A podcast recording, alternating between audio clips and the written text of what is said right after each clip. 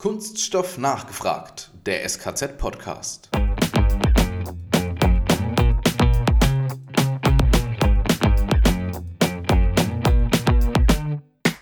Es geht ganz konkret darum, Lösungen zu schaffen und nicht alleine darum, eine Idee zu entwickeln, die eventuell irgendwann einmal gebraucht werden könnte.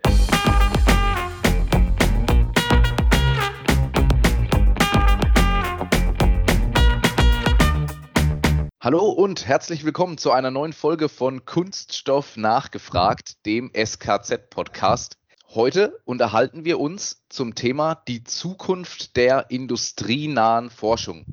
Und wie soll das anders sein, als dass wir uns hierzu natürlich auch mit einem SKZ-internen Kollegen unterhalten, aber nicht irgendeinem Kollegen, sondern unserem Chef und Institutsleiter höchstpersönlich, dem Martin Bastian. Alex, da haben wir uns heute einen Hochkaräter ans Mikrofon geholt.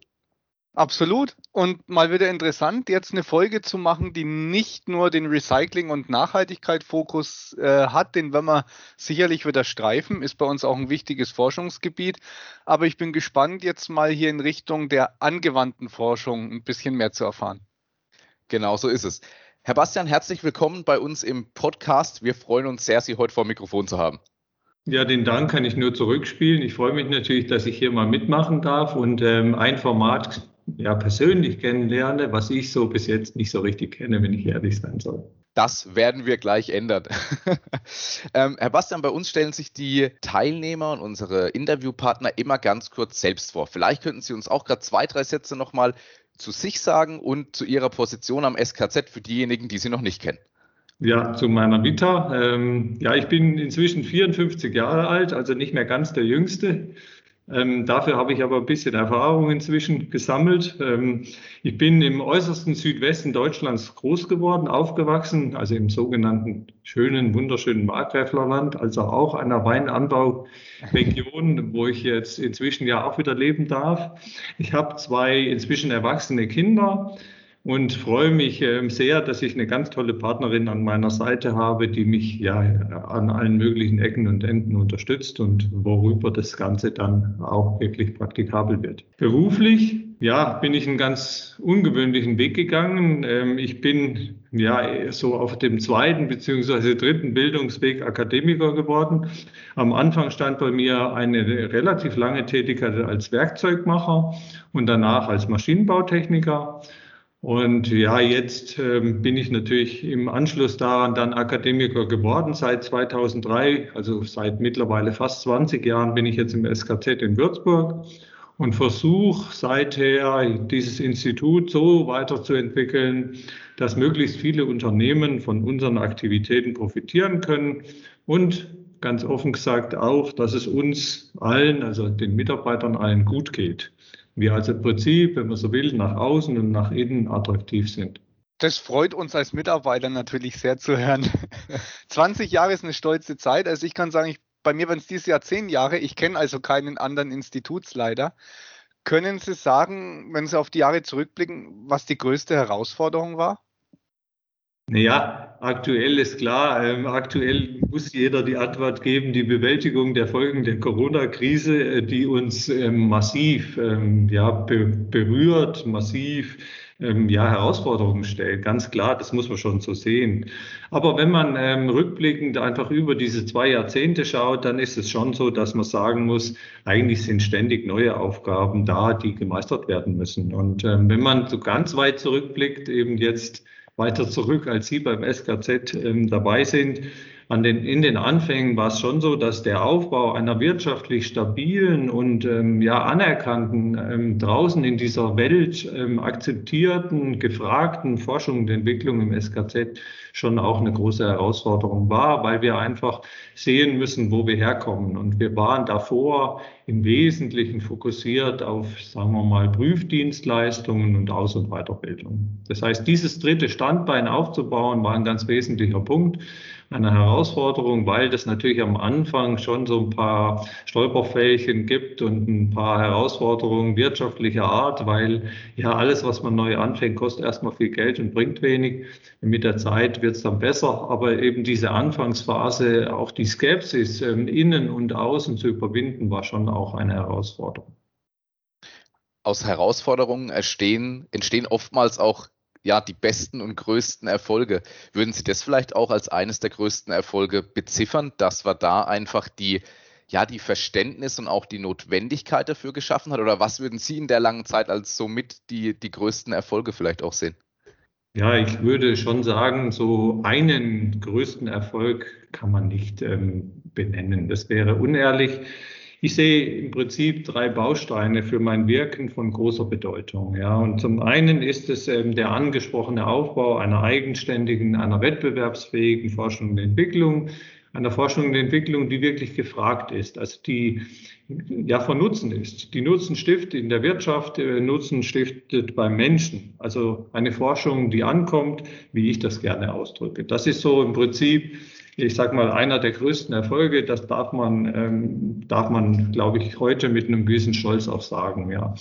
Ja, ich sehe aber einen zweiten Punkt, der meines Erachtens von genauso großer Bedeutung ist. Das ist letztlich die Ergänzung unserer traditionellen Geschäftsfelder, ja, um wichtige Zukunftsthemen, ähm, um Themen, die, ich sage es mal, heute von Interesse sind und morgen von Interesse sein werden. Also als schönes Beispiel kann man hier das 3D-Drucken nennen aber auch äh, die Dispergiertechnik, die wir in Selb aufgebaut haben oder aktuell Themen rund um das Feld Digitalisierung mit einer Modellfabrik, ähm, das Prüfen von Bauteilen in Bereichen weit über Infrastrukturprodukte hinaus, also über die Bauindustrie hinaus.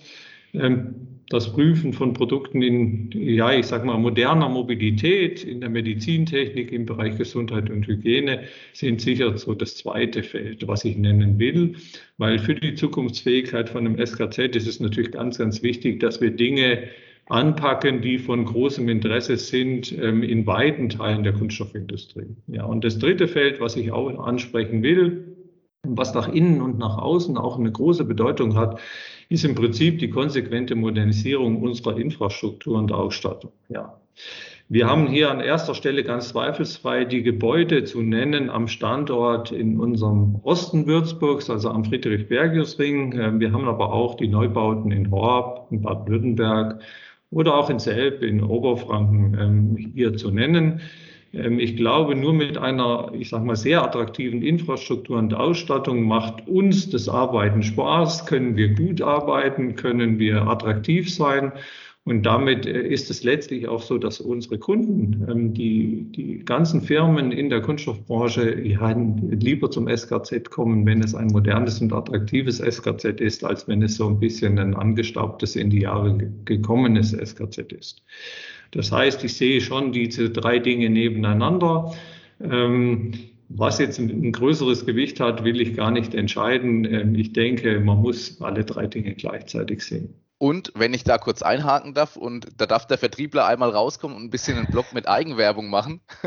ich meine, Sie, Sie haben es gerade eben gesagt, ähm, ein Institut kann oftmals auch so ein angestaubtes Image haben. Und da muss man ganz klar sagen, ich glaube, da ist das SKZ auch ganz weit mit vorne dabei, eben auch mit, mit Themen eben nicht angestaubt zu wirken, dass man eben ganz klar sagt, es gibt auch viele digitale Formate mittlerweile, was wir haben. Es gibt einen Podcast, eine SKZ Kaffeepause, die hervorragend angenommen wird, eine SKZ Brain Food Week und auch äh, ja, Online-Kurse, Online-Angebote. Also ich glaube, wir haben da auch alle, das gesamte SKZ, schnell und vor allem auch für die Wirtschaft sinnvoll reagiert und da wirklich viele Themen auch aktiv aufgenommen. Ja, da möchte ich ähm, wirklich äh, ein ganz großes Lob an die Mitarbeiterschaft ähm, senden. Weil ganz offen gesagt äh, ist es natürlich so, dass wir in Führungskreisen immer Strategien entwickeln und uns überlegen, was man also machen müsste, damit man attraktiv bleibt.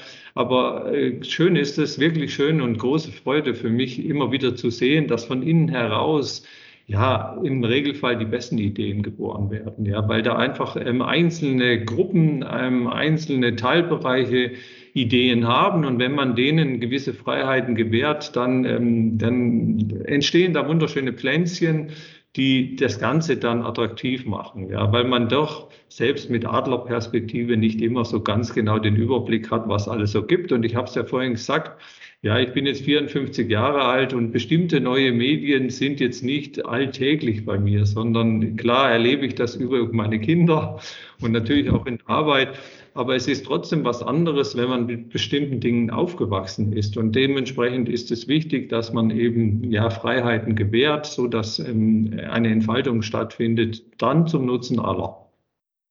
Ich denke, Matthias, das Lob können wir zurückgeben, weil es macht auch Spaß, wenn man so Formate ausprobieren darf. Und die Freiheit machen es tatsächlich nach, von innen attraktiv im SKZ.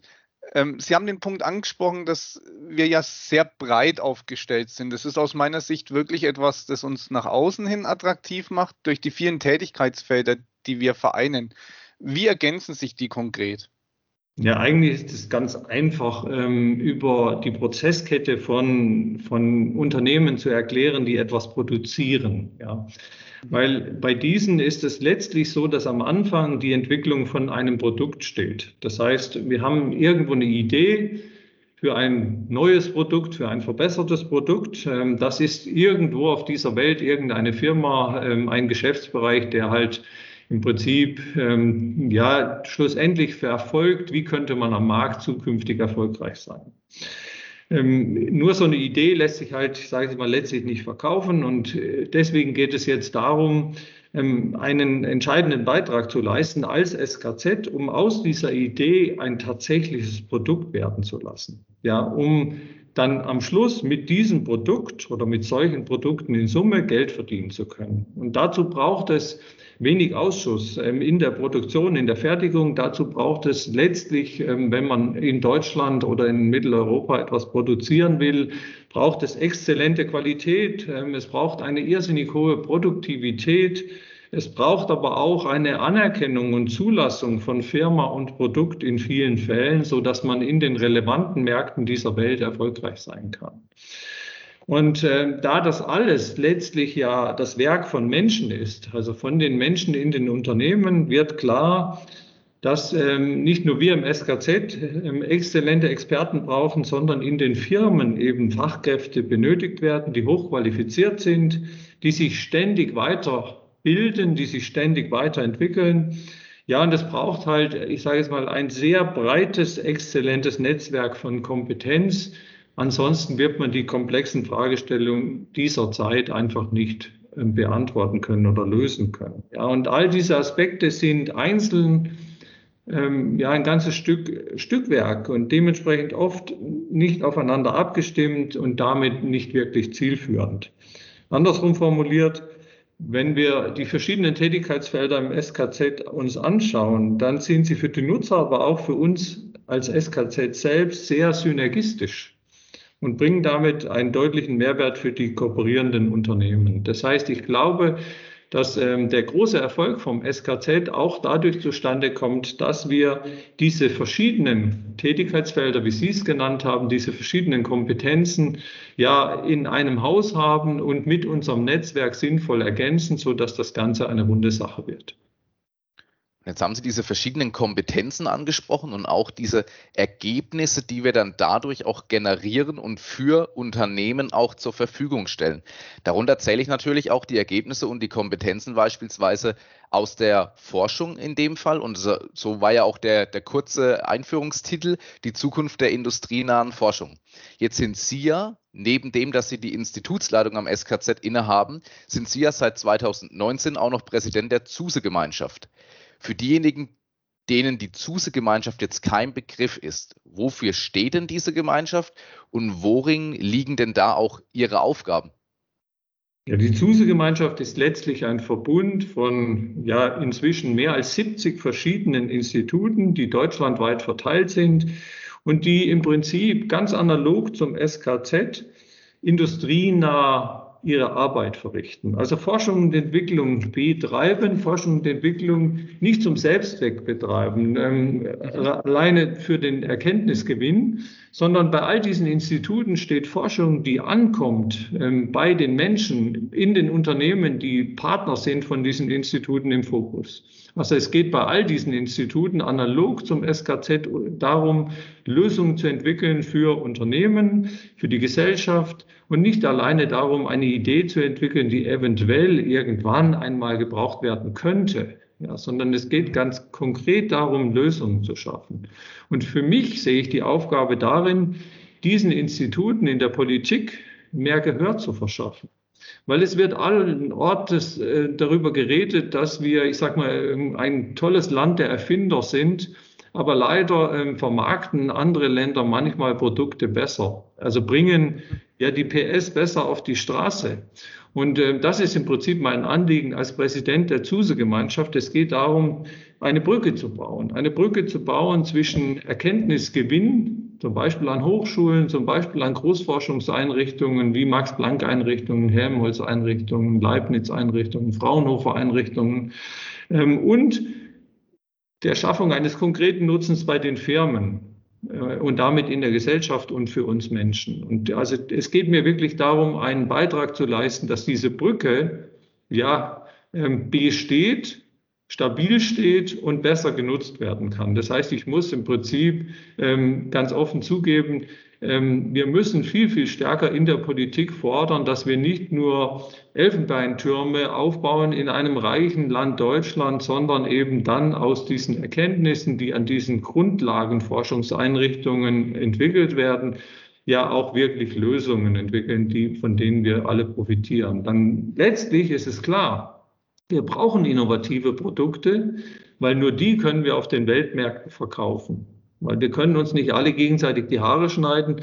Ähm, wenn wir das tun würden, dann hätten wir immer noch nichts zu essen. Das heißt, wir müssen irgendwo Wertschöpfung betreiben. Und äh, Wertschöpfung gelingt in Deutschland als ressourcenarmes, rohstoffarmes Land halt nur dadurch, dass wir innovativ sind. Das heißt, nicht nur Ideen haben, sondern tatsächlich Innovationen erreichen und diese dann ja auf der Welt verkaufen können. Weil das ist das Geld, was wir nachher haben, um uns nicht nur gegenseitig die Haare schneiden zu können, sondern eben auch was zu essen zu haben und vielleicht ein schönes Auto benutzen zu können und hin und wieder in Urlaub, wenn man das dann mal darf, ähm, es keine Kontaktbeschränkungen gibt. Wer, wer unseren Podcast regelmäßig hört, der weiß auch, dass wir auch viel auf Social Media und ähnlichen Formaten unterwegs sind. Und Sie haben gerade so dieses Land der Erfinder auch angebracht. Und ich habe da einen ganz interessanten Post und Kommentar gerade heute Morgen erst gelesen. Da hat äh, auch eine, ein, ein Forscher, zwar nicht aus dem Kunststoffbereich, sondern aus dem Maschinenbau geschrieben, wenn ich noch einmal irgendwo lese, dass Deutschland durch Corona das Land der Erfinder und der Innovatoren ist, flippe ich aus. Und das ist genau das, was Sie gerade im Moment sagen. Wir sind doch nicht erst ein so innovatives Land durch die Corona-Krise geworden. Wir waren und sind es doch schon lange und doch auch schon vorher vorher. Und genau das ist ja das, was Sie auch sagen. Ja, man hat es vielleicht bisher nie so publik nach außen getragen. Der Kollege Heffner würde jetzt sagen, er kann ja auch nicht jeder ein Vertriebler sein. Also, aber worauf ich raus will, ist ja genau das, was Sie ansprechen und was Sie ja auch verfolgen. Wir sind doch nicht erst durch Corona so ein innovatives und ähm, ja wirklich auch ja forderndes und auch ähm, entwickelndes Land geworden, sondern wir waren es doch auch schon vorher. Ja, und ich will in, ähm, an dieser Stelle will ich doch ähm, einen kleinen ähm, Eintrag hineinstecken.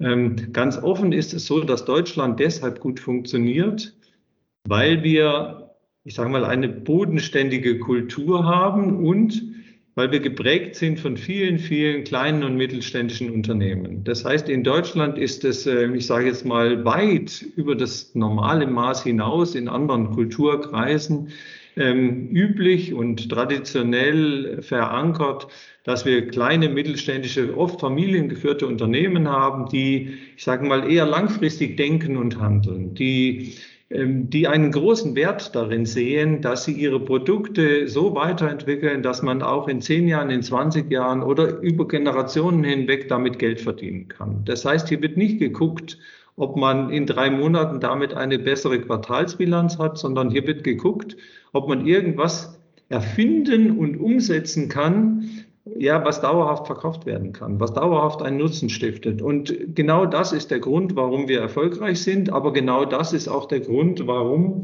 es ähm, ja eine industrienahe Forschung und Entwicklung braucht, warum es eine Forschung braucht, die ankommt, weil es nützt eben nichts, wenn man nur Ideen entwickelt, ähm, dann ist es eben letztlich nicht so, dass wir damit Geld verdienen und nur mit Geld können wir letztlich uns viele Dinge leisten, die wichtig sind. Ein Gesundheitsschutz, ähm, gute Schulen für unsere Kinder und vieles, vieles mehr. genau da sehe ich auch den, den Kernpunkt der industrienahen Forschung. Ne? Sie haben es angesprochen, das ist quasi so der Übertrag der Idee ins, in die konkrete Anwendung, in die Lösung. Ähm, ist die, ist die große Herausforderung der industrienahen Forschung tatsächlich so das Marketing, weil wir gesagt haben, wir sind schon lange das Land der Denker, aber vielleicht verkaufen wir es schlecht? Oder wo sehen Sie die großen Herausforderungen für die industrienahe Forschung als Ganzes? Ja, das Marketing ist ganz gewiss ein Teil. Ähm, das ist ganz klar so. Wir haben ja hier einen Vertriebsexperten sitzen und ähm, ganz klar ist es so, dass man nur mit einem geschickten Marketing ähm, Produkte verkaufen kann.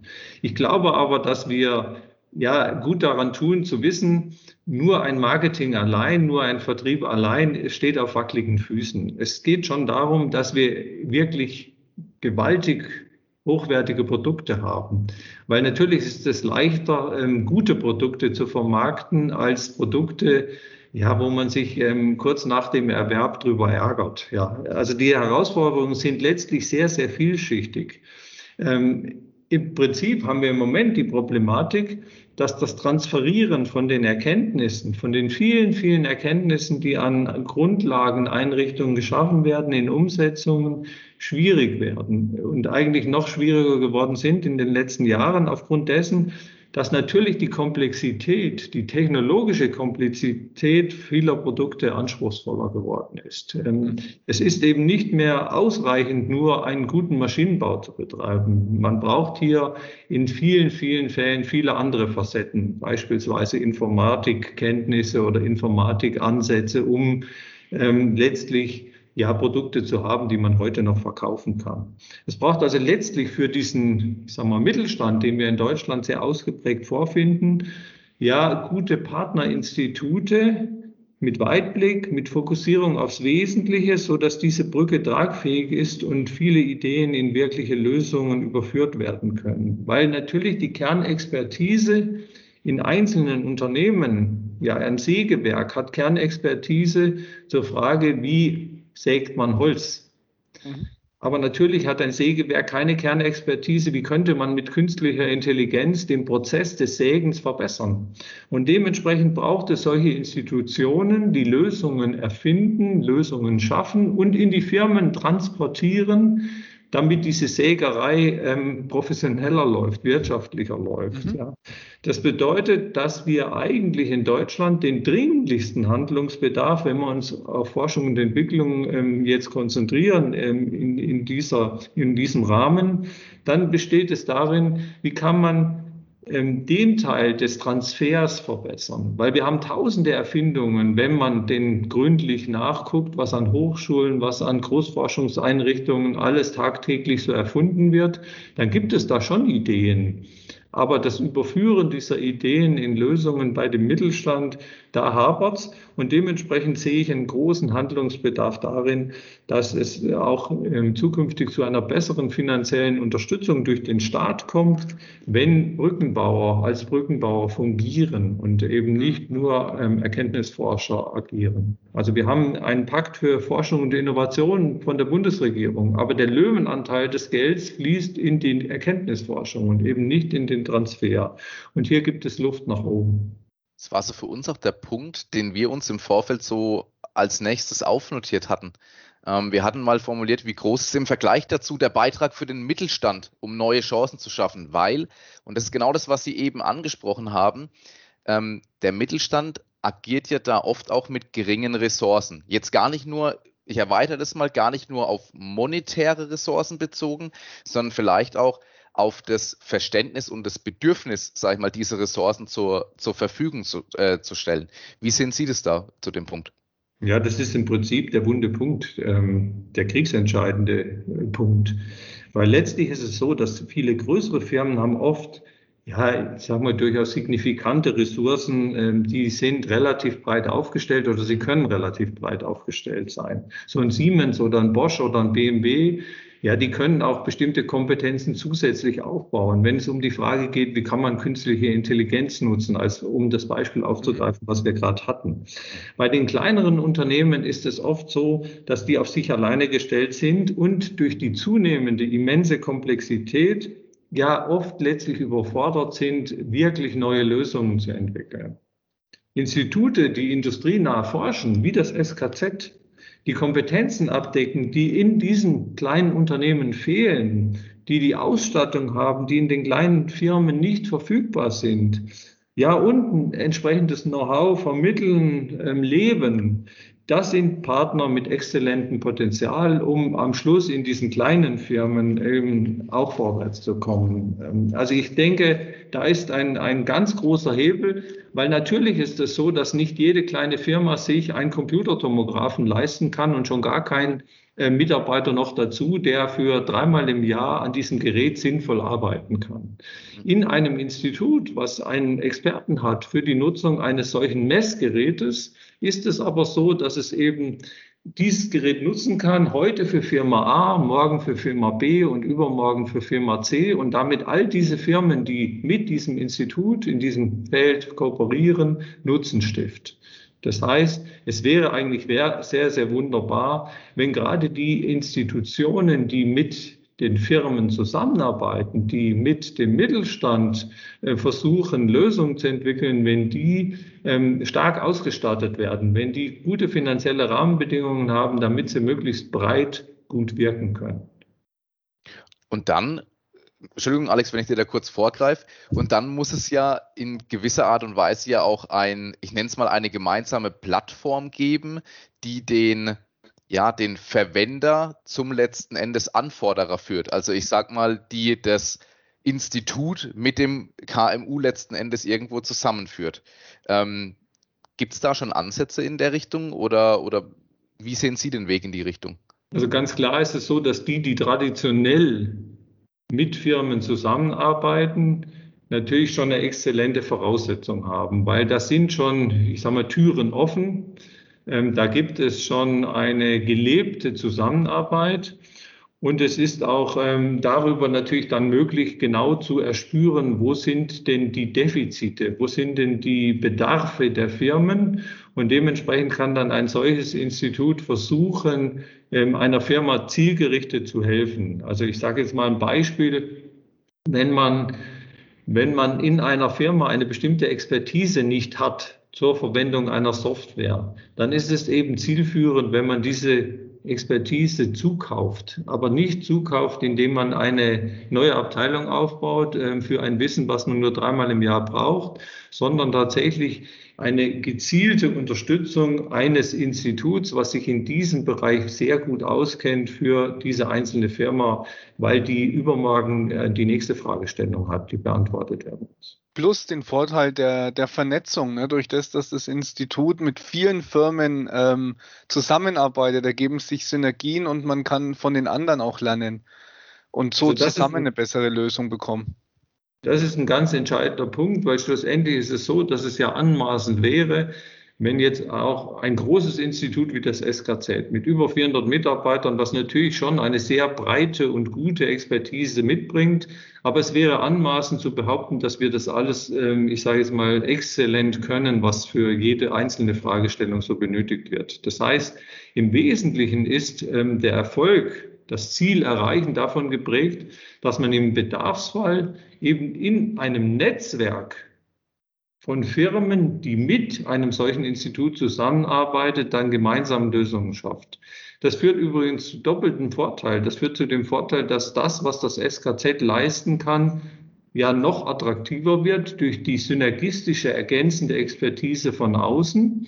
Und es führt auch dazu, dass, sagen wir mal, diejenigen, die in diesem Netzwerk agieren, immer mal wieder mehr oder weniger ohne einen Vertriebler ähm, zu bestimmten Fragestellungen oder Beantwortungen von Fragestellungen kommen, weil sie eben dort gebraucht werden. Ja, das heißt, wo ein anderer vielleicht gar nicht auf die Idee kommen würde, diesen Netzwerkpartner hier einzusetzen weil er bis jetzt mit diesem Netzwerkpartner nichts zu tun hatte. Und da ist natürlich gerade ähm, das gelebte Netzwerk eines solchen Instituts, bei uns sind viele hundert Firmen in einem solchen Netzwerkverbund ähm, aktiv. Wir haben Tausende von Kunden, mit denen wir tagtäglich zusammenarbeiten, von hoher Attraktivität für den Einzelnen, der eine Fragestellung hat. Also ich muss auch ganz offen sagen, ich komme ja, ähm, wenn, wir, wenn wir heute schon mal das Thema auch so mit dran haben mit dem Vertrieb, ich komme ja aus der Industrie, aus dem Industrievertrieb und da ist es tatsächlich so, da ist die Angst auch immer groß. Wenn ich jetzt mit einem anderen Unternehmen zusammenarbeite und er findet die Idee auch gut, der klaut mir doch die Idee, der nimmt die doch mit. Und das ist tatsächlich was, was ich, was ich hier am SKZ wirklich äh, wie Sie so schön sagen, lebendig kennengelernt habe, dass die Forschungsinstitute untereinander, aber dann auch mit den Industrieunternehmen da wirklich sehr offen miteinander umgehen und sich wirklich auch die Themen auch hin und her spielen. Also wenn man es jetzt auf ein Fußballspiel unter, äh, überträgt, sagt man, da ist wirklich ein reges, ein reges Passspiel auf dem Platz wirklich da. Und das finde ich wirklich schon sehr, sehr gut. Also da muss man auch ganz offen sagen, das bringt alle Beteiligten letzten Endes dann auch voran. Ja, man muss auch hier ähm, vielleicht mit einem Beispiel mal beleuchten, warum das so gut funktioniert. Ich will einfach mal ein Beispiel herausgreifen. In den letzten Jahren wurde am SKZ eine Messtechnik weiterentwickelt, mit der man die Qualität von spritzgegossenen Produkten zunächst einmal ähm, besser kontrollieren kann. Ähm, man hat im Prinzip erkannt, dass man mit einer Thermografie mit ähm, einem Wärmebild von einem aus einer Kunststoff-Spritzgießmaschine entnommenen Teil sehr gut Prozessschwankungen, die davor waren, äh, erfassen kann und dementsprechend dann entweder ausregeln kann oder zumindest mal relativ schnell einen, einen Menschen an diese Maschine schickt, weil er feststellt, da stimmt irgendwas nicht. Und jetzt ist es letztlich so, dass diese Thermografie ähm, ein, ein Beispiel ist, wo wir Lösungen schaffen können für zum Beispiel einen Staubsaugerhersteller. Also wir können ähm, diese Thermografie an eine Maschine dran bauen, womit Gehäuse für Staubsauger hergestellt werden. Und natürlich lernen wir durch das Installieren einer solchen Messtechnik an eine solche Maschine bei einem Hausgerätehersteller, lernen wir Dinge dazu, die eine Software, die damit verknüpft ist, wird verbessert. Und wenn wir danach dann äh, mit jemandem, der Kotflügel herstellt, in der Automobilindustrie zusammenarbeiten, dann wäre es doch ähm, geradezu fahrlässig, wenn man dieses Wissen nicht nutzt, was man vorher erarbeitet hat, sondern man kann das nutzen zum Vorteil in dem Fall von dem Zulieferer für den Automobilisten oder für den Automobilisten selbst aber es schadet eben dem Hausgerätehersteller in keinster Weise, wenn dieses Wissen dann bei dem Automobilisten weiterentwickelt wird. Und mit dem dort wieder weiterentwickelten Wissen kann man dann wieder zurückgehen zum Hausgerätehersteller und diese Prozesse noch mal ein bisschen feintunen. Und das, dieses Thema kann man jetzt natürlich weiterspinnen. Natürlich ist es nicht schädlich, wenn man danach auch zu einem Spielzeughersteller geht und zu einem, ähm, äh, einer Firma, die in der Möbelindustrie ist oder in der Bauindustrie. Das heißt, letztlich ist diese, diese Scheu vor, ähm, ja, Geheimnisverlust, ähm, äh, Know-how-Verlust ähm, zu Unrecht da, weil natürlich ein solches Institut extrem sensibel mit dem Vertrauen umgeht, was einem solchen Institut geschenkt wird, weil wir natürlich auch wissen, ähm, einem Kunden, dem wir, ich sage jetzt mal, ja diesbezüglich nicht vorbildlich bedienen, der wird nicht nochmal zu uns kommen. Und letztlich ist es so, dass gerade ein solches Institut natürlich extrem davon lebt, dass wir Wiederholungstäter haben. Wir brauchen also ständig Leute, die immer wieder kommen, die sagen, na ja, das mit der Thermografie, das hat ja super geklappt. Jetzt probieren wir es mal mit der Farbe. Ja, jetzt können wir gucken, können wir nicht die Farbe auch an der Maschine direkt kontrollieren und damit nicht stundenlang Ausschuss produzieren, den wir ähm, durch eine nachgelagerte Qualitätssicherung einfach ja zwangsläufig produzieren würden. Ja, und so, so will ich das an diesem Beispiel einmal erklären, auch wenn es ein bisschen langatmig jetzt war. Na, ist eine schöne Erklärung. Ich finde, was uns noch fehlt, wir haben den, den Transfer der praxisnahen Forschung. Zum Wissenstransfer gehört auch immer die Weiterbildung. Ist das mit eines der Erfolgsgeheimnisse des SKZ, dass wir das quasi seit der Gründung auch mit im Hause haben? Ja, ganz zweifelsfrei, denn äh, nach einer Entwicklung muss immer diese konkrete Umsetzung in den Unternehmen stattfinden. Und es nützt nichts, wenn wir wissen, wie Thermografie funktioniert. Nachhaltig wird man einen Nutzen in einem Unternehmen nur dann stiften können, wenn diese Kompetenz der Nutzung einer solchen Messtechnik, eines solchen Know-hows ja in die Köpfe der Mitarbeiter in den Unternehmen äh, gelingt. Das heißt, wir brauchen eine permanente Weiterbildung der Fachkräfte, weil nur schlaue Mitarbeiter können letztlich dafür sorgen, dass ein Unternehmen erfolgreich ist. Das heißt, neben grundsätzlicher Erkenntnis, neben schlauen Lösungen in Instituten ist es eindeutig so, dass ohne den Transfer in die Köpfe, in das tagtägliche Machen der Mitarbeiter in den Firmen nichts erreicht ist. Weil dann haben wir irgendwo ja so Eintagsfliegen, die schnell wieder verrauchen und verpuffen und die vergessen werden und wo man danach sagt, jetzt habe ich ein paar tausend Euro ausgegeben für eine Entwicklung und was ist davon geblieben in meiner Firma? Nicht viel. Und das führt dazu, dass ich ganz klar sage, ähm, die Investition in die Köpfe der Mitarbeiter ist genauso wichtig wie die Investition in die Forschung und Entwicklung. Und an der Stelle ein kleiner Ausflug. Wenn wir uns die Ausgaben anschauen in durchschnittlichen Unternehmen in Deutschland, ist es so, dass wir für Forschung und Entwicklung ungefähr drei bis dreieinhalb Prozent ähm, der Umsätze letztlich investieren in die Innovation, in die Forschung und Entwicklung. Aber nur ein Prozent wird in den Firmen ausgegeben für die permanente Weiterbildung der Köpfe. Mhm. Und jetzt ähm, ist, zeigt schon dieses Missverhältnis, also dieses Drittel, was wir hier nur haben, dass hier Luft nach oben ist äh, für Verbesserung. Aber ich glaube, für das SKZ ist es natürlich ein ganz wesentlicher Punkt.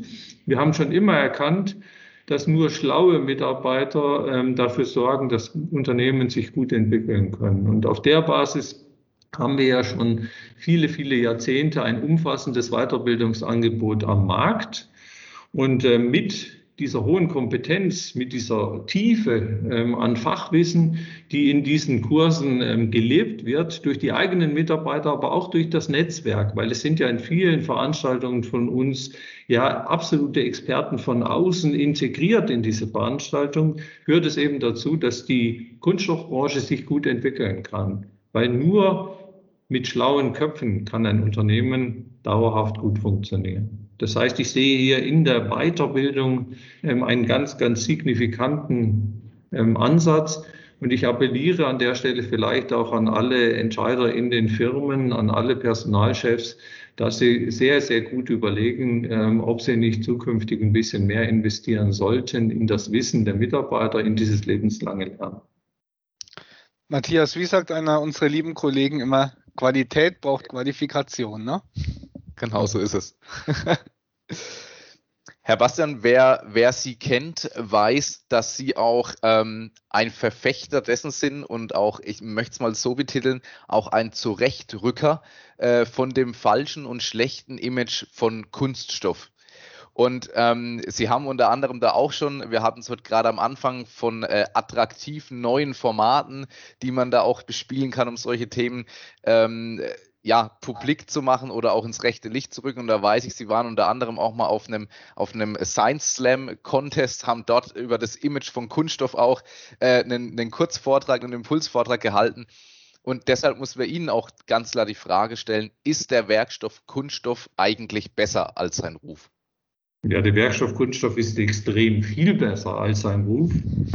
Denn letztlich, ich meine, äh, man kann ja nichts anderes erwarten von einem Leiter eines Kunststoffinstituts, aber ich will auch erklären, warum. Das Warum liegt darin, dass wir sehen müssen, dass der Nutzen in quasi allen Bereichen, wo Kunststoff angewendet wird, unglaublich hoch ist.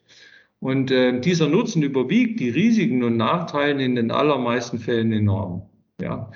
Ähm, ich will ein Beispiel bringen. Ähm, wir haben alle schöne Lebensmittel, ähm, zu, Lebensmittel zu Hause in unserem Kühlschrank, damit wir, ich sage mal, wenn wir mal Zeit haben, äh, kulinarische Genüsse zu genießen, uns eben bestimmten Produkten dann auch widmen. Und wenn man jetzt ähm, einfach nur mal so, ein, so einen Käse anschaut, den wir jeden Tag, also die meisten von uns zumindest jeden Tag konsumieren, ähm, entweder direkt auf dem Brot, ähm, auf der Pizza, wo auch immer dann ist es so, dass ähm, zum Beispiel eine ganz unabhängige Studie, also nicht von einem Kunststoffinstitut, sondern von Rewe Österreich insgesamt, gezeigt hat, dass wir 95 Prozent mehr Abfälle erzeugen von diesem Käse, wenn wir keine SB-Verpackung haben, sondern an die äh, frische Theke gehen. Und jetzt sage ich ganz offen, ich selbst bin auch so einer, wenn ich in so einen Laden komme und diese tausenden kleinen Verpackungen sehe und daneben so eine frische Theke, ja, dann, äh, dann habe ich auch so latent das Gefühl, ich würde was Gutes machen ähm, zum Vermeiden von, mhm. ja, ich sage mal, mal von Ressourcenverschwendungen, wenn ich an die SB-Theke gehe. Äh, nicht, äh, ja, genau, an die SB-Theke, an die frische Theke. Die frische Theke. Ja. Mhm. Und wenn ich äh, das dann tue und dann natürlich im Hinterkopf habe, 95 Prozent mehr Abfall dort als bei den, sagen wir mal, kleinteilig verpackten Käse, der da irgendwo im Regal liegt, ähm, da muss ich schon ähm, nochmal nachdenken, was wirklich der richtige Weg mhm. ist. Und wir müssen einfach sehen, an welcher Stelle stiften wir welchen Nutzen und an welcher Stelle ähm, machen wir auch Dinge, die alles andere als gut sind. Ja, und wenn wir wenn wir sehen, welchen nachhaltigen Schaden ähm, die Produktion von Käse verursacht, der gar nicht genutzt wird. Also ein Käse, den wir essen, den wir genießen, das ist äh, für mich ein Käse, wo ich sage, klar, dann ist es auch in Ordnung, wenn so eine Kuh durch die Gegend läuft und vielleicht an der einen oder anderen Stelle auch eine Umweltbelastung erzeugt. Aber ein Käse, den ich nur wegschmeiße, ein Käse, den ich produziere ohne jeglichen Nutzen, das ist garantiert kein guter Käse. Und wenn wir mit einigen wenigen Gramm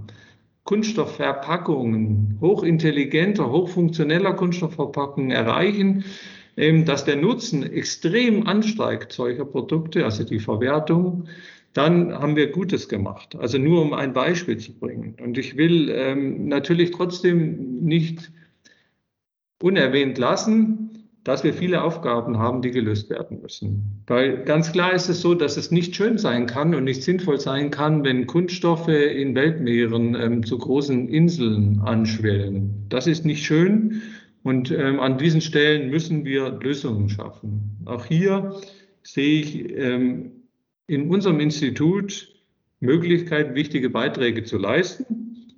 Aber in Summe ist ganz klar so, dass noch deutlich größere Anstrengungen notwendig sind, damit äh, dieser Wertstoff Kunststoff möglichst selten als Müll in Weltmeeren landet, in die Umwelt gelangt, sondern als Werkstoff gesehen wird, der wertvoll ist, ähm, der sinnvoll eingesetzt werden muss, um Ressourcen zu sparen, um leichte Autos herzustellen, damit sie wenig Sprit verbrauchen, um Dämmungen zu ermöglichen von Gebäuden, damit wir, egal ob bei Heizung oder Kühlung, nicht so viel Energie verbrauchen, um Produkte zu schützen, damit wir möglichst wenig Lebensmittel umsonst produzieren, wegschmeißen müssen, möglichst wenig Pharmazeutika, ja, ähm, die hochbelastend sind für unsere Umwelt, ähm, entsorgen müssen mit, mit riesigem Aufwand. Ähm, das ist was, äh, was wir machen müssen. Das heißt, wir müssen ganzheitlich bilanzieren. Wir müssen als Kunststoffindustrie uns ganz zweifelsfrei an die eigene Nase packen und überlegen, an welchen Stellen gibt es äh, gute Lösungen und an welchen Stellen gibt es super gute Lösungen. Das heißt, man muss schon immer wieder neu überlegen, wo wird dieses Material in welcher Form eingesetzt, so dass man einen möglichst großen Nutzen stiftet. Und diese Betrachtung des Nutzens, die gehört in den Vordergrund gerückt. Wenn wir überlegen, wie viel Material wir benötigen, um ein Mineralwasser zu verpacken, wenn wir Alternativen zu Kunststoff einsetzen, also im Regelfall Glas, dann muss man einfach sehen, dass wir ja 30 bis 50 Mal mehr Material einsetzen müssen, wenn wir Glas nehmen als Kunststoff, um ein Mineralwasser zu verpacken. Ja, und wenn wir das mitbilanzieren, dann wird klar, dass wir natürlich unendlich viel Energie verschwenden, wenn wir Mineralwasser in Glas verpacken. An einzelnen Stellen mag das auch mal sinnvoll sein, wenn es ganz lang halten muss. Aber in vielen, vielen Fällen, wo der Verbrauch des Wassers in kürzester Zeit erfolgt, also in wenigen Wochen ähm, stattfindet, dann kann das kein sinnvoller Lösungsansatz sein.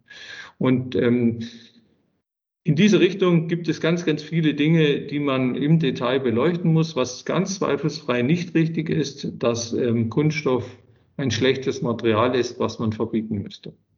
Ich finde es ganz klasse, ähm, die Beispiele, an denen Sie es festmachen, weil dafür wird es auch für den, ich sage immer so schön, den Nicht-Kunststoffler und die Nicht-Kunststofflerin greifbar. Dadurch kann man auch sagen, okay, ah, das meinen die also damit, wenn sie sagen, Kunststoff ist nicht immer äh, sinnvoll angewendet oder Kunststoff wäre auch, wenn es im privaten oder im öffentlichen Bereich vielleicht heißt, da müssen wir unbedingt auf Glas gehen und nur die ganz frische Ware ist die gute Ware, ähm, dass wir da auch wirklich die, den Gedanken dafür wirklich auch implementieren und sagen, Achtung, da muss mit Sinn und Verstand dran gegangen werden und dann ist Kunststoff auch ein vernünftiger Werkstoff. Ja, das ist halt mal wieder nicht so einfach, ne? Da, da ist das Thema Gewicht, ne, da wird es oft vielen deutlich. Wenn ich an, an Autos denke, wenn die heute noch komplett aus Metall, wäre der Spritverbrauch allein durchs Gewicht höher. Ihr Beispiel von den Glasflaschen ja dasselbe, die werden ja irgendwo hin transportiert. Äh, das geht auch wieder in die Spritbilanz. Ähm, also es gibt viele Punkte, wo, wo Kunststoff durchaus ressourcenschonend ist. Aber das macht das Ganze natürlich schwierig, mhm. weil eine ganzheitliche Betrachtung fällt dem Einzelnen zumindest schwer. Ich würde sagen, das ist unmöglich. Ähm, umso wichtiger ist es eben, ich sage mal, in Entscheiderkreisen, in der Politik, ähm, bei Verbänden, ein Bewusstsein zu schaffen, damit man ehrlich bilanziert und nicht mhm. aus Vorurteilsgründen bestimmte Dinge verbietet und andere Dinge bevorzugt, obwohl sie eigentlich in einer ganzheitlichen Bilanzierung schlechter äh, dastehen.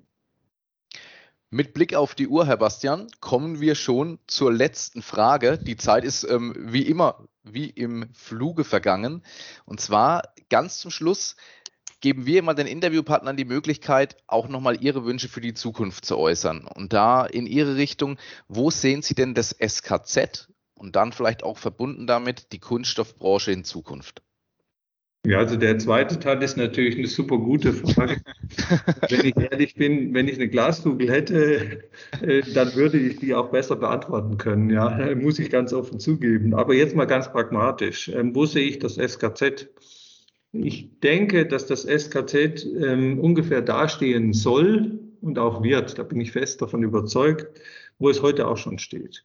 Als leistungsstarker Partner für die Unternehmen, die irgendwas mit Kunststoffen zu tun haben. Also die Kunststoff verarbeiten, die Kunststoff ähm, ja letztlich herstellen oder Maschinen bauen, mit denen man Kunststoffteile produziert oder die die Kunststoff nur anwenden, weil sie es eben benötigen für ihre Produkte.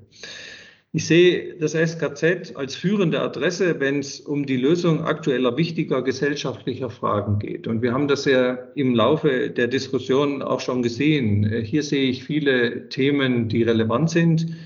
Prominente Beispiele sind hier neben ja, unserer Infrastruktur, die immer eine herausragende Rolle spielen wird und die ja auch traditionell im SKZ eine ganz, ganz große Bedeutung hat, sehe ich natürlich so Themen wie Ressourceneffizienz. Wir haben nur diese eine Erde, wir haben nur ein bestimmtes Maß an Ressourcen, mit diesen müssen wir zurechtkommen. Und dementsprechend sind so Themen wie Kreislaufwirtschaft, Nachhaltigkeit, aber auch aktuell solche Themen wie Gesundheitsschutz, Hygiene, ähm, auch moderne Mobilität, äh, auch in Zukunft von herausragender Rolle. Und ähm, wie ich das gerade betont habe, ich glaube, ähm, wir als SKZ sind sehr gut beraten, wenn wir versuchen, genau für diese Felder leistungsstarker Partner auch in Zukunft zu sein. Ganz so, wie es die letzten sechs Jahrzehnte ja ziemlich gut geklappt hat. Das ist, Alex, würde ich sagen, ein tolles Schlusswort. Und uns bleibt in diesem Sinne eigentlich nur Ihnen nochmal vielen Dank zu sagen, dass Sie äh, die Zeit freigeschaufelt haben. Wir wissen, Sie sind viel beschäftigt, um mit uns äh, den, das Podcast-Interview hier zu führen und uns ganz offen und ehrlich Rede und Antwort gestanden haben. Ja, ganz, ganz gerne. Den Dank kann ich nur zurückspielen. Ich habe das ja vorhin schon mal adressiert. Ähm, machen Sie weiter so. Ja, Alex und uns beiden. Uns bleibt zum Schluss, wie immer, eigentlich nur noch eins. Kunststoffwissern zur Selbstverteidigung.